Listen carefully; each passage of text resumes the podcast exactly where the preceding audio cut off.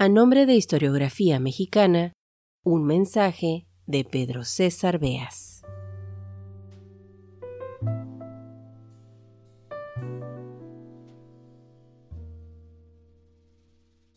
Este mensaje no es solo para compartir con ustedes algunos de los logros de este podcast, Historiografía Mexicana, sino para agradecerles el haber acompañado durante estos últimos 12 meses a este programa de divulgación de la historia de México. Fue en este 2023 que publicamos el primer tomo de Episodios de la Historia de México, un libro físico que reúne fragmentos de las lecturas en voz alta de los primeros 100 episodios de este podcast. Algunos de nuestros amables escuchas ya lo han comprado a través de Amazon, otros lo han recibido por ser mecenas recurrentes de nuestra plataforma. Si todavía no está en su biblioteca personal, les invitamos a adquirirlo.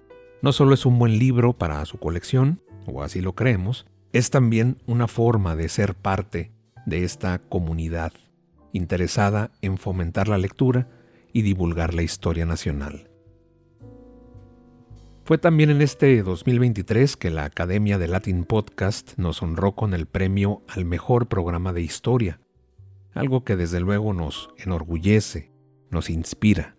Seguiremos trabajando en la divulgación histórica. Daremos la bienvenida al año nuevo con un episodio de estreno, así que ya lo saben, el primer día del año, en los primeros minutos del 2024, como dirían en la radio, a sintonizar historiografía mexicana.